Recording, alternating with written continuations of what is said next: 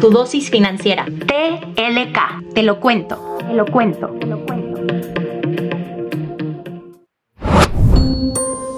Te damos la bienvenida a tu dosis financiera. Mi nombre es Paulina de la Parra y esto es TLK Podcast en colaboración con GBM. El día de hoy vamos a darte unos super tips para aprovechar tu aguinaldo. Hablaremos del dinero que gastamos en todo lo que llevamos a las reuniones navideñas y qué tipos de inversión existen. Hashtag ya no quiero crecer. Para nuestra sección hashtag ya no quiero crecer, nuestra comunidad nos dijo, pensé que ser adulto era aprovechar las fiestas para comprar lo que quisiera con mi aguinaldo, pero la realidad es que tengo que aprender a no gastar todo de golpe. Le doy la bienvenida a Nacho, nuestro experto financiero de GBM. Nacho, bienvenido y me encantaría que nos dieras unos tips para aprovechar mejor el dinero de nuestro aguinaldo.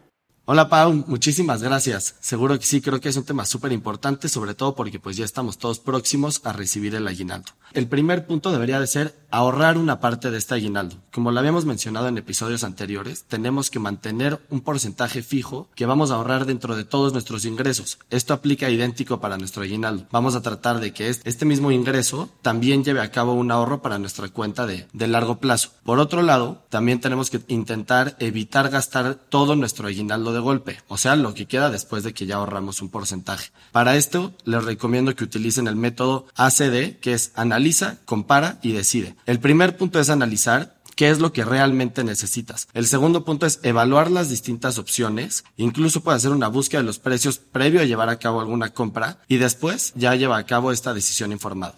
El gasto hormiga.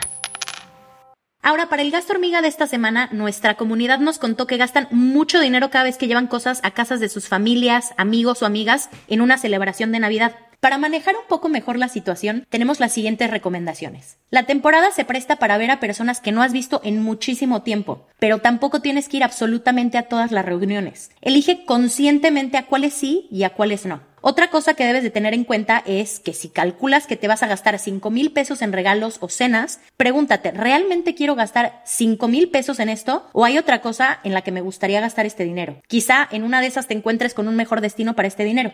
Y como última recomendación, no siempre tienes que ser el invitado. De vez en cuando también puedes ser el anfitrión y poner tu casa como punto de reunión. Tal vez puedes ahorrarte lo del regalo. Con peras y manzanas. Para nuestra última sección del día, con peras y manzanas, tengo una pregunta súper importante. Nacho, ¿qué tipos de inversión existen? Existen muchos tipos de inversión, pero hoy vamos a platicar sobre todo de los dos más comunes, la renta fija y la renta variable. A los instrumentos de renta fija también se les conoce como instrumentos de deuda, ya que estás adquiriendo la deuda de un gobierno o de una empresa y a cambio esta institución a la que le compraste esta deuda te va a pagar un interés. Estos instrumentos se consideran muy seguros debido a que desde el momento en el que los contratas o llegas a hacer esta compra, conoces a qué plazo estás invirtiendo y cuál es el rendimiento que vas a obtener al final del periodo. Por ejemplo, tú puedes comprar un bono gubernamental mexicano, que serían los CETES, por 28 días y cuando estás por hacer esta compra, puedes ver cuánto es lo que te van a pagar por llevar a cabo esta inversión a 28 días. Lo mismo sucede con bonos corporativos. Por otro lado, existen los instrumentos de renta variable. Un ejemplo muy fácil de, para poder visualizar cuáles son los instrumentos de renta variable son las acciones de empresas. Cuando tú adquieres una acción de una empresa que cotiza en el mercado de valores, te vuelves dueño de esta partecita de la empresa, o sea, de esta acción. Esto significa que si la empresa le va bien, el valor de tus inversiones va a subir, pero si a la empresa no le va bien en el futuro, el valor de tus inversiones puede bajar. En los siguientes episodios vamos a platicar mucho más a detalle sobre estos distintos tipos de instrumentos de inversión y cómo los puedes utilizar para comenzar a invertir. Muchísimas gracias Nacho por todas tus recomendaciones. Esto fue todo por el día de hoy. Esperamos que esta dosis financiera te haya gustado.